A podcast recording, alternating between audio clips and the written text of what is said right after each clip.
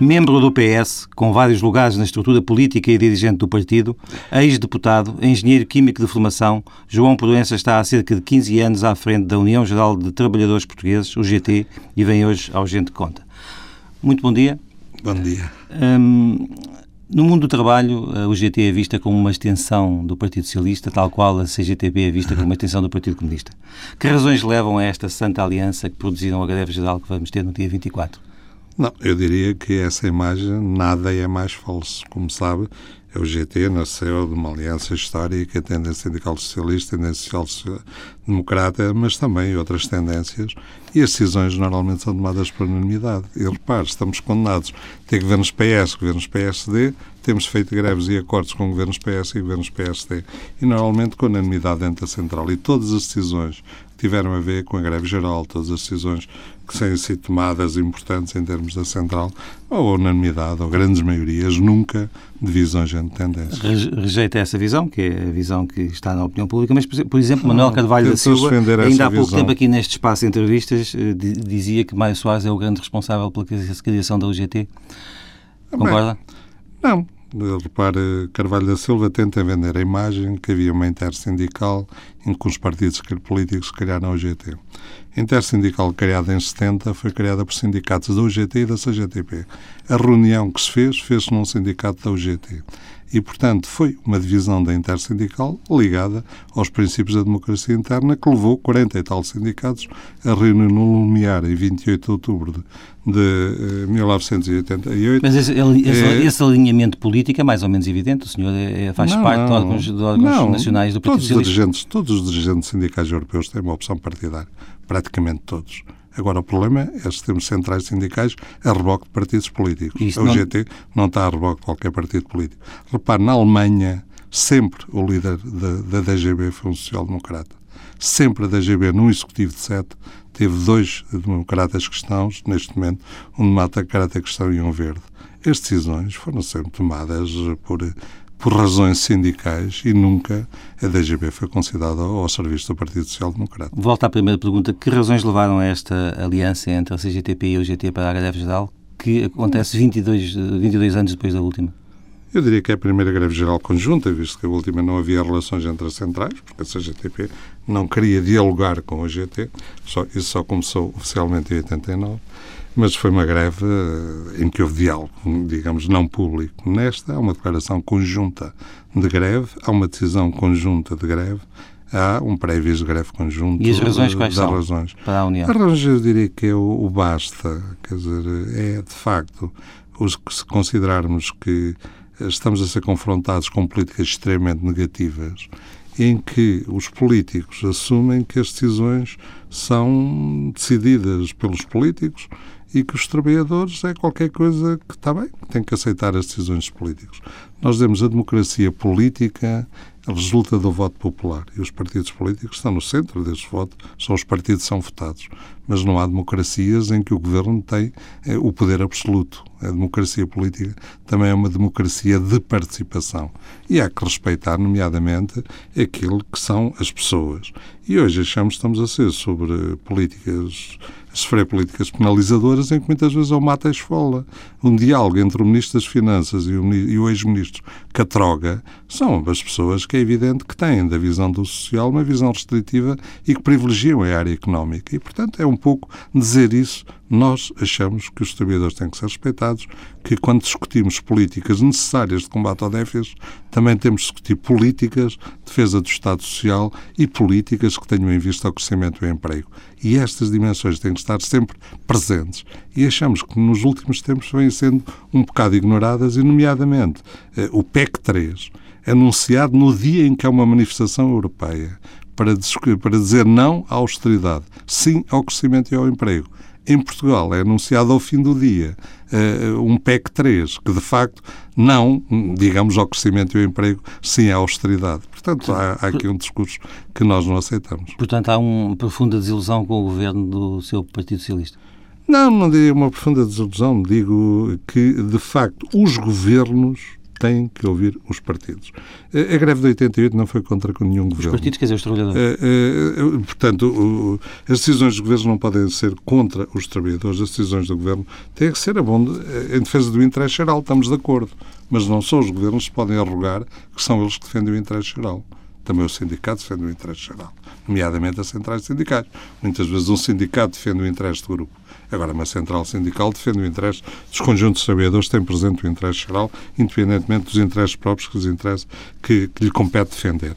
Agora, o que nós dizemos é que, de facto, uma greve não é contra um governo. Em 88 foi contra a revisão do pacote laboral. Agora são contra políticas de austeridade cegas é necessário combater o déficit, mas é necessário ter presente a dimensão social e, de facto, em 88, em 90 houve eleições, Cavaco Silva foi reeleito com maioria absoluta, bem, tudo aponta que vamos ter eleições em breves, o povo decidirá quem quer dar a, a capacidade de governar. Isso é um problema de, do voto. Agora, o problema dos sindicatos, defender os interesses trabalhadores e dizer é fundamental ter presente as políticas sociais. E as, é políticas, as políticas têm, têm, sido contra, contra os interesses dos trabalhadores nos últimos anos em Portugal?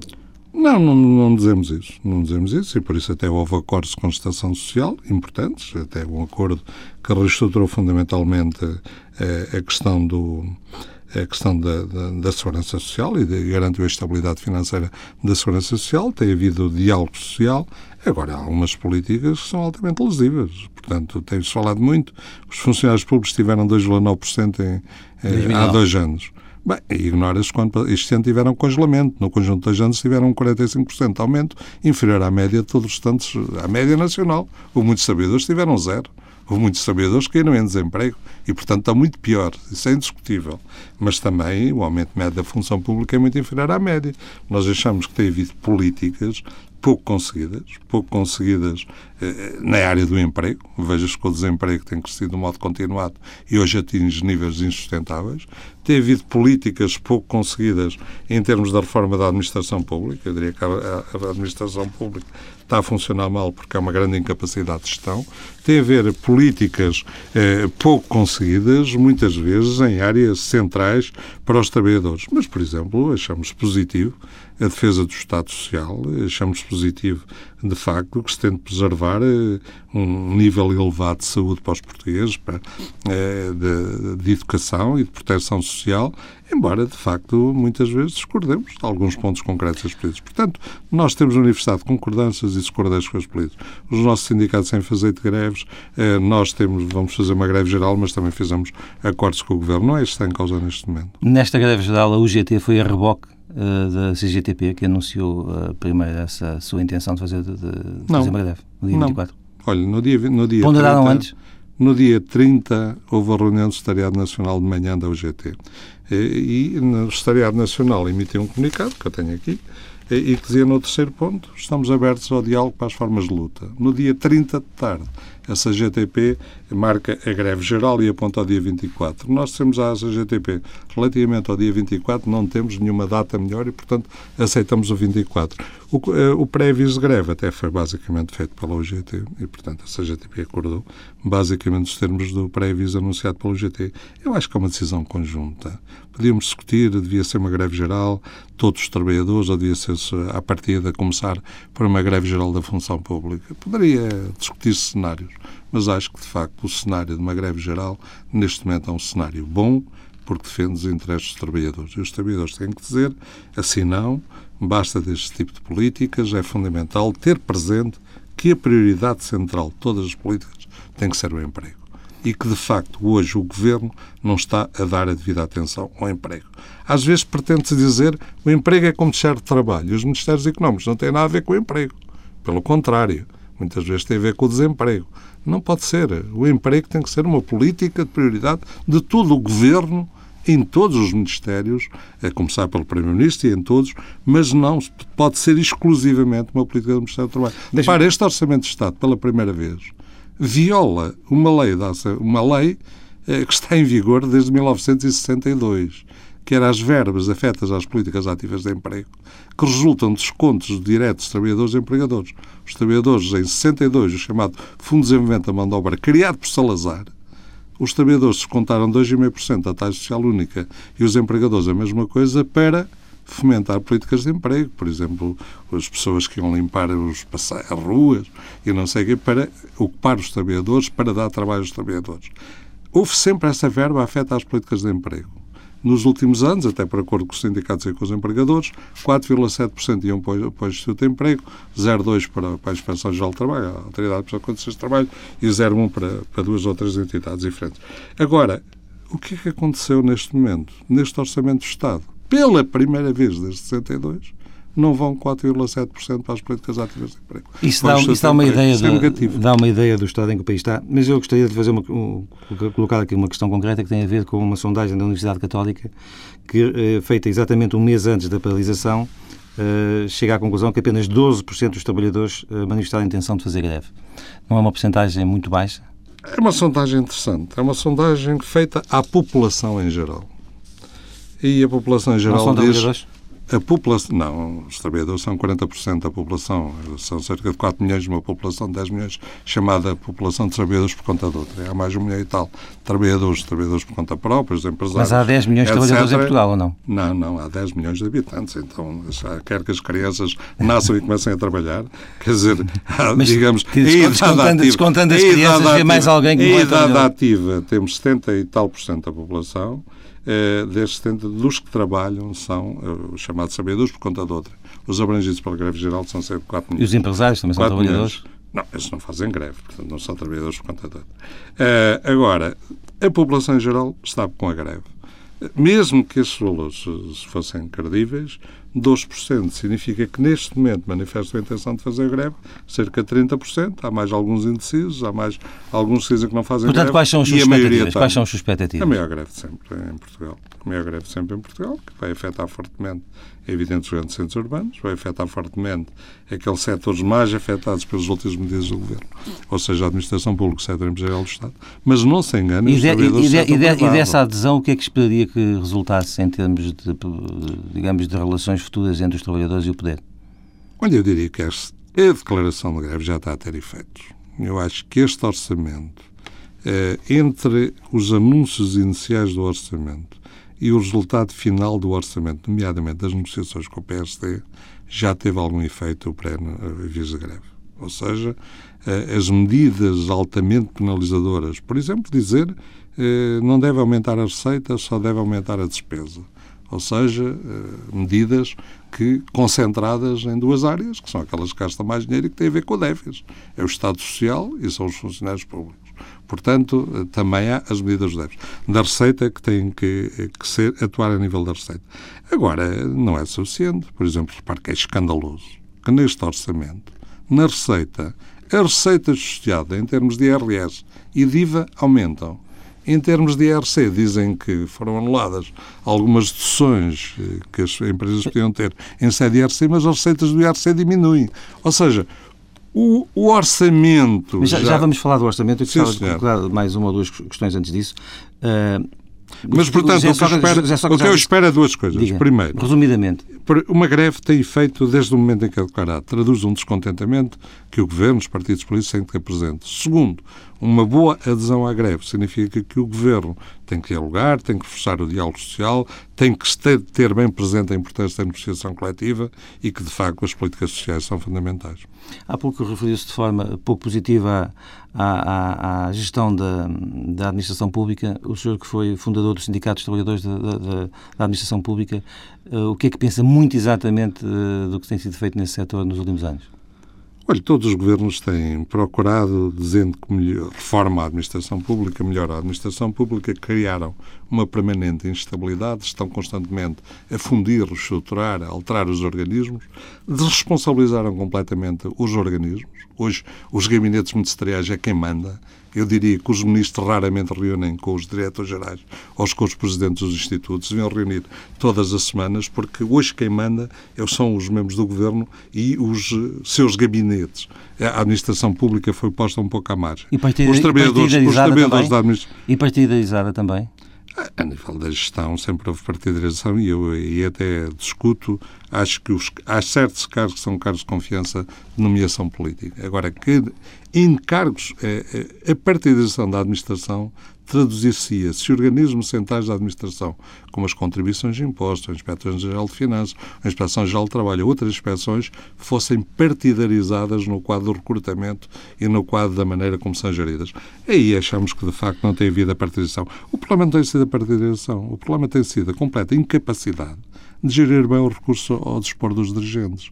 Hoje, a administração pública tem uma baixa produtividade, é culpa dos trabalhadores é culpa de quem os dirige. José Sócrates já, já afastou hipóteses de experimentos havido... na função pública. Acredita nessa promessa? Até ver, acredito. Ou seja, acho que neste momento não é essa a perspectiva, mas se os trabalhadores não estiverem atentos, poderá vir a ver. E então, se é para aí o FMI, nada é certo. Já vamos também ao FMI. Disse em tempos de uma entrevista que em tempos de crise perdem sindicalizados porque faz falta o dinheiro da cota. Tem-se verificado essa tendência na, dentro da UGT? Tem, tem verificado em todos, mas às vezes há a contrapartida da entrada dos novos. Mas, eh, sobretudo... E entram perdido, muitos novos na, na, na, no sindicalismo? Bastante, depende dos setores. Por exemplo, repare, na área da educação, na área da saúde, a sindicalização é muito grande. Quantos, tra quantos trabalhadores empresas, representa hoje a UGT? Cerca de 500 mil, em termos de sindicalizados, cerca de 500 mil. João Proença sobre a UGT e a greve geral.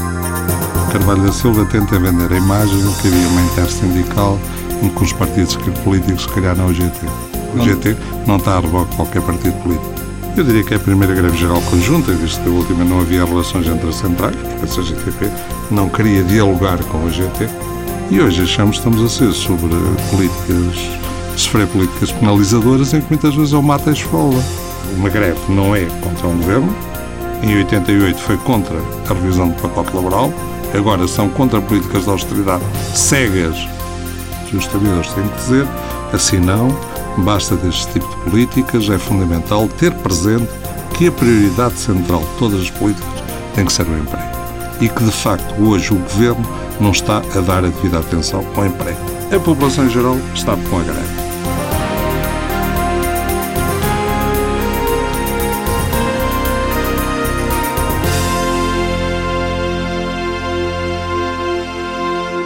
A subida do IVA e o, e o corte nos salários do Estado são duas das grandes linhas a reter do Orçamento de Estado. Uh, como sindicalista, o que é que pensa desse, desse caminho? Repare, eh, nós, como digo, defendemos o aumento de impostos desde que houvesse justiça fiscal. E achamos que estes impostos, tal como são constituídos, não têm trazido justiça fiscal. Não compreendemos como é que não aumentam as receitas do IRC não compreendemos, de facto, porque é que certo tipo de impostos não são mais progressivos. Mas, eh, em, eh, aumento do IVA, nós não estamos contra. Achávamos é que parte do IVA devia ser afeto à diminuição do IRC, do, da taxa social única das empresas, dos contos para a segurança social, ligadas aos mais baixos salários, tendo em conta o impacto no emprego e permitindo um aumento significativo de salário mínimo. Relativamente ao IRS, bem, Quanto é que acha que deveria ser o salário mínimo em Portugal? O salário mínimo estava previsto e estava combinado que devia aumentar em 1 de janeiro para 500 euros. Se, se acha que isso é alto, eu diria não, que é dos mais é baixos da Europa. Estou a perguntar qual é a sua é, opinião. Não, o salário mínimo, hoje em Portugal é um país de profundas desigualdades sociais. Entre os 10% que mais ganham e os 10% que menos ganham, somos países que está na primeira linha das desigualdades sociais na Europa. Isso significa que, de facto, o sistema fiscal está a funcionar de um modo deficiente, significa que, de facto, continuamos a ser um país de baixos salários.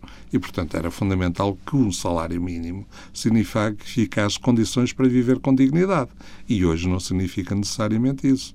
E, portanto, gostávamos de aumentar rapidamente o salário mínimo. Agora temos a noção, também continua a ser fundamental para este país, eh, empresas que são sustentadas pelos baixos salários e que aumentos muito significativos do salário mínimo podem ter aumentos, impactos negativos sobre o emprego. Como digo, até hoje não se verificou, porque o salário era tão baixo que, com relatórios todos apontavam que o aumento significativo do salário mínimo não ia ter grandes impactos sobre o emprego.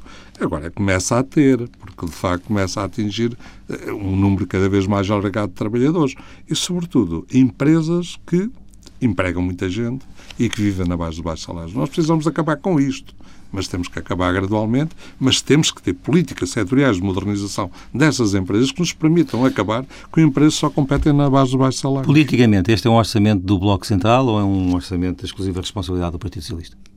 É um orçamento, sobretudo, do Partido Socialista, embora apoiado pelo, pelo, pelo PSD, diríamos que lamentamos é um clima de forte instabilidade política que se vive hoje neste momento, com o anúncio de eleições a prazo. É isso também que está a prejudicar o país. Ou seja, estamos num orçamento de crise para tentar beneficiar a nossa imagem, nomeadamente para os seus criadores. E, ao mesmo tempo, anunciamos uma crise política que faz com que o orçamento de crise, se calhar, não sirva Isso é uma crítica ao Partido Social Democrata, é isso? É uma crítica ao quadro geral de relações entre o PS e o PSD, que é um clima de, de grande tensão.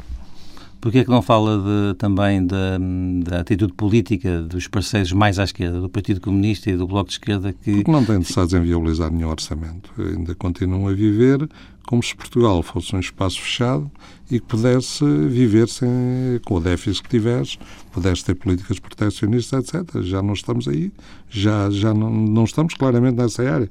E, portanto, acho que da parte destes partidos tem havido, sobretudo, uma política de competição com o PS eh, na conquista do voto, muito mais uma política de cooperação nem políticas de esquerda. Essa sua visão política não atrapalha o diálogo pessoal com o líder da CGTP, Manuel Carvalho da Silva? Não, acho que não. Acho que também, digamos, não temos necessariamente de ter as mesmas ideias políticas, mas até agora não tem havido problemas de caráter pessoal e mesmo de caráter institucional as relações têm melhorado, embora as relações com a CGDB são relações de altos e baixos, quer dizer, neste momento neste diria momento que estão bastante, bem, são bastante boas na medida em que temos uma luta comum com objetivos comuns e temos tentado prosseguir a unidade na ação sempre que há objetivos comuns. Agora, nós não fazemos a luta pela luta, nós fazemos a luta para obter melhores acordos. Nós fazemos esta greve geral porque queremos reforçar o diálogo social e queremos que se tenha atenção a políticas nomeadas O Orçamento de Estado uh, parte de um cenário macro de crescimento de 0,2 e também de um, de um aumento de desemprego para 10,8. Isto são números realistas? Não, são um pouco credíveis, e ainda menos credíveis se não houver políticas de crescimento e emprego. Ou seja, parte de um aumento muito grande das exportações, de uma diminuição das importações. Coisas em que, que pouca, gente, pouca, gente acredita. Pouca acredita gente nisso? acredita e, sobretudo, ninguém acredita com um crescimento de 0,2%, o, o desemprego só cresça de 0,2%. Este ano, com um crescimento muito superior a 0,2%, o desemprego vai crescer quase, um, eh, quase 1,5%. Quer dizer, partimos de 9,5%, vamos chegar ao final do ano, em média anual, em, em perto de 11% para o ano, para ver-se um aumento de 0,2 quando o, desemprego, o crescimento vai ser praticamente nulo. Bem, Portanto, o senhor, tal como o país, pensa que este orçamento não é bom, mas era absolutamente inevitável? É um mal menor. Ou seja, se não houvesse orçamento, a fatura seria muito, mais, muito maior, nomeadamente para os trabalhadores. José Sócrates diz também que não uh, serão necessárias novas medidas de austeridade para chegar à meta do, da redução do, do déficit para 4,6. É mais uma coisa em que não acredita? Eu disse isso hoje e acredito que o Primeiro-Ministro, acredito no que está a dizer hoje. Mas se daqui a dois ou três meses tiver necessidade de novas medidas, teremos o PEC 4 e o PEC 5. Por exemplo, nós tivemos reunião ontem com o grupo parlamentar do PS e hoje com o grupo parlamentar do PC. E dissemos aos dois, era fundamental que no quadro da Assembleia da República se crie um mecanismo de acompanhamento do orçamento para que não sei, daqui a uns meses nós sejamos confrontados. As medidas penalizadoras dos trabalhadores, salários, congelamento de pensões, etc., etc., essas estão aplicadas. As medidas que têm a ver com aumento da receita, IVA e IRS, também vai ser aplicado de certeza. Agora, as medidas, por exemplo, redução de despesa do Estado e que têm a ver com, digamos, uma melhor gestão, essas vão falhar. Não pode ser. Têm que todas ser cumpridas. E por isso tem que haver um, um acompanhamento muito estreito e uma grande transparência nessa gestão que dê confiança a todos aos partidos, mas também aos cidadãos, também aos trabalhadores, que também são cidadãos. Ver-se o que, o que será a execução orçamental, mas para já, para já, esta aprovação na generalidade do orçamento não está a ter impacto que se esperava na, sobre os juros da nossa dívida externa. Uh, como é que lê esse, esse, esse, esse tema? Justamente, primeiro, há hoje uma grande instabilidade dos mercados cambiais. Portanto, há uma grande desconfiança relativamente ao futuro de certos países e, e, e um entre futuro os conjunto. Nosso, entre, entre os quais, quais o nosso, mas também os países do sul da Europa a Grécia, a própria Espanha, apesar de ter melhorado muito os seus índices, a Irlanda, eh, mas outros países começam a surgir, a alargar outros países da Europa Central, nomeadamente. Agora, a questão eh, que se põe também neste aspecto da dívida é que eu acho que o debate orçamental não gerou confiança não gerou confiança que há uma suficiente unidade do país em torno de alguns objetivos comuns. Quando houver eleições, o povo votará qual é o partido que quer. Mas dá a ideia que hoje já estão os partidos muito mais interessados em colocar-se bem na, na meta de partida para as eleições e que este orçamento, pronto, é qualquer coisa que tem que aprovar, não é qualquer coisa em que estejam minimamente envolvidos. Não, o orçamento é fundamental para o país e sair desta situação. É fundamental para gerar políticas de crescimento. É fundamental para gerar políticas de emprego.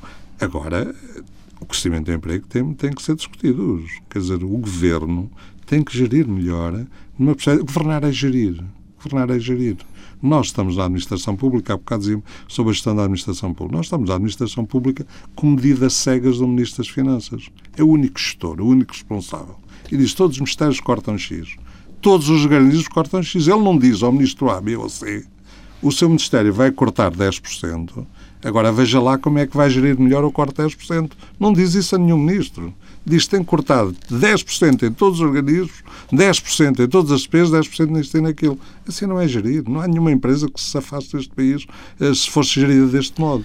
Bem, a maior empresa que a administração pública também não, não se safa com este tipo de gestão. Há que responsabilizar os agentes governar é gerir. Mas governar é gerir também noutras questões. Mas deixe-me colocar aqui uma outra questão que, face a este, este quadro, começa a ser admissível. O próprio Teixeira dos Santos também já o disse, que se os juros se aproximassem da fasquia dos 7%, que era, uh, começar, uh, a partir desse momento seria admissível a, a vinda do FMI.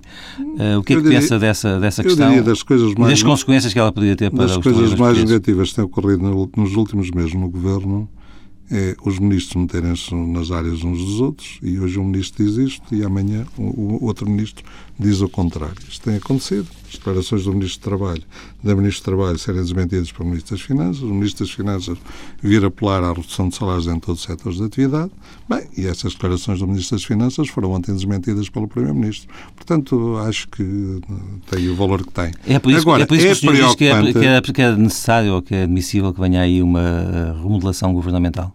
Sim, precisávamos de um governo que ganhasse maior credibilidade e maior coesão. Precisávamos ou já ouviu falar disso? Não, não. Não ouvi falar, digamos, não. minimamente. Agora é a minha opinião pessoal. Isso, já agora, quais, quais são as áreas que o senhor achava? Achava que deviam não, ser não remodeladas? Não, eu, nenhuma área em particular. Digo, Bem, é que, de facto, o governo... Aquilo que disse até agora, governo, Teixeira de seria um dos remodeláveis. Não, não. Acho que o problema é que este, este governo, em termos de visibilidade pública, acaba por ter o Primeiro-Ministro e o Ministro das Finanças. ou ministros que desapareceram. Na, na, não estaria a falar na, da Ministra do Trabalho, que veio de. Não, em princípio não estou a falar na Ministra então e particularmente na Ministra do Trabalho. Agora estou a falar da necessidade, primeiro, de haver maior coesão, maior visibilidade Mas na intervenção dos ministros. Isso significa que o Governo não tem funcionado dessa forma tão coesa. Portanto, o senhor terá, terá, terá, terá alguma análise eh, pessoal não, em relação a este ou aquele ministro? Tenho análise pessoal relativamente a vários ministros, mas o que eu digo é que relativamente aos ministros o que está em causa é maior coesão governativa, maior capacidade de intervenção, maior capacidade de gestão. Nós precisamos de políticas setoriais. Repare, no anterior governo teve um ministro da Agricultura que quase destruiu o Ministério da Agricultura e as políticas agrícolas. Agora, e vou-lhe dar uma opinião, então, como ministro, até acho que temos um bom ministro da Agricultura. Portanto, agora achamos que temos que Portanto, já temos um ministro que escapava à sua remodelação. Não, é escapava imenso, explicava imenso. Eu acho que o Governo precisava de ganhar uma dimensão política maior com a entrada de duas ou três pessoas de, de forte peso político no país, eventualmente até no Partido Socialista, eh, e, sobretudo, a imagem Tem de maior ideia coisa... De quem poderiam ser essas pessoas? Não, não, não tenho ideia, nem por não sei. Costuma-se dizer, sempre que se reclamar a cabeça de um ministro, é a maneira de um ministro não cair. Eu não quero reclamar a cabeça de nenhum, nem quero que nenhum caia. As sondagens também que têm sido divulgadas nas últimas uh, semanas uh, têm sido más para o Partido Socialista que uh, desce para mínimos históricos, ali na casa dos 25, 26, enquanto que o PSD uh, chega a 40, 42. Está preocupado com estes números? Não. Como socialista? Não. Por dois motivos. Primeiro, não, digamos... Para si é indiferente que o Governo pudesse não, ir não, nas não, próximas eleições? Não, não, não, é indiferente o Governo que houver. Acho que o Governo tem que haver na base de um programa. Eu ainda não conheço hoje o Governo, nem o programa para o próximo, para, em eleições do PSD, nem o problema é do PS. Segundo, eh, é evidente que em eleições a memória política são os últimos três meses. E, portanto, como as eleições só são em junho, ainda não estamos neste momento. Só, mas estas... só em junho tem alguma, tem alguma indicação que a gente conheça? Não, não pode ser antes de junho. Não mas, mas, mas também podem não ser antes, mas podem não ser antes do final. Não, podem, não ser, podem ser no final desta legislatura. Portanto, isso ah, significa que não acredita que ela chegue ao fim. Não, neste momento todos os sinais é que não chegaram ao fim e toda a gente está a jogar nisso. Quer dizer, eu vejo o debate que assisti na, na generalidade do orçamento é toda a gente a jogar nas eleições e a seguir às eleições presidenciais. Sim, mas para, para, haver, para haver eleições teria que haver uma moção de censura ao governo. Sim. Acredita que pode haver uma, uma, uma moção de, de, censura que junte, por um lado, o PSD e o CDS e por outro, o Bloco de Esquerda e o Partido Comunista? Já tem acontecido não só em moções de censura, moções de censura não houve nenhuma, mas já tem acontecido na discussão de votações fundamentais na Assembleia, todos os partidos estarem unidos contra o PS e o PS tem, tem minoria na Assembleia. Eu acho que o problema que está em causa é que os portugueses oportunamente vão ser chamados a avaliar qual é a pessoa que lhes dá maiores garantias como candidato a Primeiro-Ministro, qual é o programa que gostam mais para, para um futuro governo avaliarão no momento. E essa não me preocupa muito. Preocupa-me é o momento hoje. Temos um elevadíssimo desemprego, precisamos de políticas que se concentrem no emprego. Eh, até o próprio FMI, uma, repara, há bocado. Mas uma última o pergunta FMI, nesta. O FMI dizia assim: 30 milhões de postos de trabalho subidos no mundo nos últimos tempos por causa da crise. É fundamental que os governos deem como primeira prioridade o emprego, a segunda o emprego, a terceira o emprego. Mas e não é, sinta essa Ainda em relação às eleições que o senhor adivinha para junho próximo, acha que o Partido Socialista, essas eleições. Eu não adivinho nada. Não, o senhor é que falou, o senhor é que falou nelas. Não, eu, eu prevejo que a seguir às eleições presidenciais, mais cedo ou mais tarde, vai haver eleições. E nessas eleições, o Partido Socialista continuará a ter como candidato a Primeiro-Ministro José Sócrates? Terá quem ganhar as eleições dentro, de, de, do, dentro do Congresso do PS. Como sabe, até o voto é por. E neste um momento, líder é eleito por voto direto. Neste momento, uh, José Sócrates é incontestado dentro do Partido Socialista. Não, incontestado nunca. Nenhum líder ou foi no PS. Agora, não, não vejo nenhuma alternativa neste momento que se tenha apresentado eh, com suficiente força. Mas, eh, quando houver eleições, os militantes do partido pronunciar-se. Não, não me estou muito preocupado neste momento. Temos um primeiro-ministro, temos um líder do PS, temos um governo. Estou preocupado que o governo o governo melhor e que no quadro da Assembleia sejam possíveis acordos que deem credibilidade ao país em termos de ação governativa e que não desgaste completamente. Há um orçamento que é aprovado, mas no dia seguinte está, está, está uma crise política que desvaloriza o orçamento. Isso há que acho negativo. E acho negativo, de facto, que quando se discute em orçamento, não se discutam políticas centrais. Só se discuta única e exclusivamente a redução do déficit. Não se discuta sequer como melhorar a gestão da administração pública. Discute-se, por exemplo, olha, reduzir o número de organismos da administração pública. Mas reduzir o número de organismos significa necessariamente melhor gestão e, sobretudo, mais poupança. Discuta-se no concreto. Não se discutam teorias que, na prática, criam maior instabilidade e, na prática, não resolvem os problemas. João Proença sobre a atualidade nacional. Nós, como digo, defendemos o aumento de impostos desde que houvesse justiça fiscal. Somos o país que está na primeira linha das desigualdades sociais na Europa.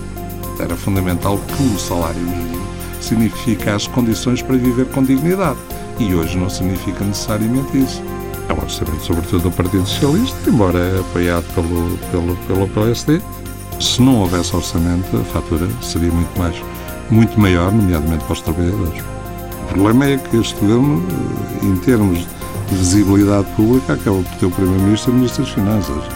Costuma-se dizer sempre se reclamar a cabeça de um ministro é a maneira de um ministro não cair. Eu não quero reclamar a cabeça de nenhum, nem quero que nenhum caia. O debate que assisti na generalidade do orçamento é toda a gente a jogar nas eleições a seguir às eleições presidenciais. Sim, mas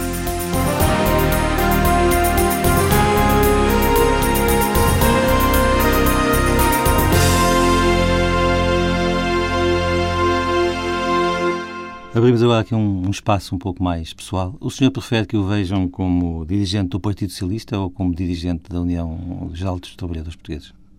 Olha, sou membro, já, já fui até da direção do partido, deixei de ser por um período curto, menos de quatro anos, e, e demiti-me quando fui eleito Estado-Geral do PS. Mas faço parte da Comissão Nacional desde, desde 1900 e, eh, desde, Eu sei, mas como é que prefere, como é que prefere ser visto? Neste momento faz parte dos órgãos do partido, não porque fui eleito em nenhuma lista, mas por ser secretário-geral da tendência sindical socialista. Ou seja, estou lá por inerência de sindicalista. Neste momento, sou sindicalista, agora o discurso de sindicalista no PS ou em qualquer outro sítio é sempre igual. É sempre o mesmo, não há, não há discordâncias. Discurso conforme o público me está a ouvir. Como é que um engenheiro químico eh, de formação passa para a política e para o sindicalismo? Olha, eu era engenheiro químico, docente universitário no Instituto Superior Técnico, estava a fazer investigação, estava perto do doutoramento. Mas 74 alterou tudo, tudo, tudo alterou tudo. Fui eleito para a Comissão Diretiva do Laboratório de Física e Engenharia Nucleares em 75, no período do verão quente. Uh, os, os, os, meus colegas, 600 e tal trabalhadores do Olfen, digamos com mais 200 quadros superiores, votaram uh, em mim, mais duas pessoas para a Comissão Diretiva, envolvi-me profundamente nas lutas Mas isso aconteceu por acaso? de Abril. Não, repare, como funcionário público, não podia estar sindicalizado, sequer era proibida a sindicalização não, é, dos funcionários públicos. Eu sei, mas essa, essa, esse, esse, caminho em relação ao seu, ao seu não, presente vinha, uh, tinha vinha. intenção de se tornar dirigente? Aconteceu-lhe por acaso na vida? Como não, é que isso não tinha intenção, foi envolvimento. Tinha intenção de doutorar e de ser docente universitário e investigador. Agora, o 25 de Abril alterou tudo. Em março deste ano, no dia da, greve geral da função pública, estava em Moçambique com a comitiva José Sócrates. Pediu para lhes contarem esse dia de trabalho? Certo. Sempre pedi. Sempre que há uma greve de trabalhadores da administração pública, escrevo uma carta ao meu organismo solicitando que me o dia de trabalho.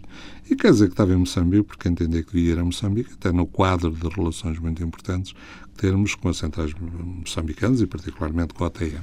Temos um acordo de cooperação, até, temos uma gestão tripartida conjunta do Centro de Formação Exemplar em Moçambique. Portanto, achei que era importante responder positivamente a este convite. Estava, estava, em Moçambique com a comitiva do Primeiro-Ministro. O Primeiro-Ministro também esteve na sua tomada de posse da última vez que foi eleito. Tem uma grande proximidade com José Sócrates. Sim. Uh, olha, uh, digamos... De quem somos, tanto discorda com o Primeiro-Ministro? Somos, não, digamos, discordo, não, nem tanto discordo com o Primeiro-Ministro, nem tanto concordo com o Primeiro-Ministro. Discordo de algumas políticas, concordo com outras. Já fizemos parte da mesma lista, diga-se de passagem que não fomos eleitos, eu estava em terceiro lugar e ele em quarto, Castelo Branco, para deputado. Uh, e, portanto, ele seguiu a carreira política full-time, uh, eu, digamos, tenho estado no sindicalismo full-time, uh, a carreira política é só, digamos, um hobby, diria, é até uma consequência do meu envolvimento sindical. Como digo, sou dirigente de partido por ser dirigente sindical, eh, mas eh, relativamente a José Sócrates, como a muitos dirigentes de partido, tem relações de grande, eh, digamos, boas relações pessoais, relações muitas vezes de amizade e relações de debate franco e aberto. E temos, tenho-lhe manifestado muitas vezes a nível pessoal as minhas concordâncias e, sobretudo, as minhas discordâncias eh, e temos muitas vezes construído em comum até algumas políticas. Mas, eh, como digo, em termos de dirigente sindical, somos autónomos do PS. Somos autónomos do PSD. Por exemplo, que é que queria recorda... dizer uma coisa já agora até isto. Olha, quando nas últimas eleições partidárias do PSD havia dois candidatos, Manela Ferreira Leite e Passos Coelho, eh, Manela Ferreira Leite acabou por ser eleita, nós tivemos reuniões com Passos Coelho, nós colaboramos nos documentos, eh, a solicitação de, do, do, então um candidato à oposição na elaboração de documentos do, do, do partido, dele como candidato do Partido Social Democrata. Mantemos havia relações três, com. Havia três candidatos nesse tempo. Diga-me só uma coisa. Que recordações tem do seu tempo de deputado? Hoje, embora, repare, eu fui eleito em 1987. Durante dois anos não ocupei o lugar porque era incompatível com uh, o Comitê Económico e Social da União Europeia, na qual não havia salário nenhum. Mas no Comitê Económico e Social da União Europeia uh, era incompatível com o deputado nacional. E eu, durante dois anos, mantive no Comitê Económico e Social da União Europeia, em representação da OGT, do país, e, e, não ocupei o lugar de deputado, e acabei por ser deputado de 89 a 95. Mantenho excelentes, excelentes recordações, e sobretudo o trabalho que então lida José Sócrates, e sobretudo uma, uma coisa que pouco sabem, é que quem apresentou o projeto do rendimento social de inserção e já agora também de apoio social aos idosos, eh, domiciliar aos idosos, fui eu eh, que elaborei os projetos por, eh, por ter sido encarregue disso, por, eh, pelo, pelo, por, pelo António Guterres, e aliás o primeiro subscritor do projeto então entregue na Assembleia, que foi chumbado pela maioria de então, digamos, era eu, Almeida Santos, o Guterres, os subscritores deste projeto.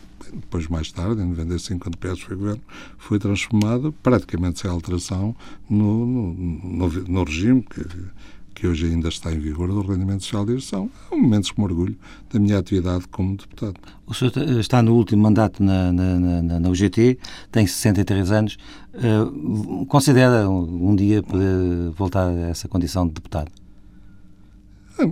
Eu diria que não estou preocupado com o futuro. Provavelmente na administração pública já me podia aposentar hoje sem qualquer penalização. Provavelmente só me reformarei quando for obrigado, ou seja, aos 70 anos. E, portanto, a partir da descida do GT, e fui eu que introduzi nos estatutos, propus nos estatutos uma cláusula concreta que o meu mandato este ano não era renovável, era o último mandato que está nos estatutos da UGT atualmente. E, portanto, no, no, próximo Congresso, claramente queria sair. Aliás, já queria sair no último Congresso, mas não houve condições para sair. Os meus colegas, eh, digamos, acharam que devia continuar, mas no próximo, aí terei que sair. E, terei uns anos para fazer aquilo que gosto eh, na atividade política, na atividade sindical, na atividade profissional, com certeza que arranjarei questões que me interessam vai, pessoalmente. Vai fazer uh, cortes no seu orçamento familiar este, em 2011?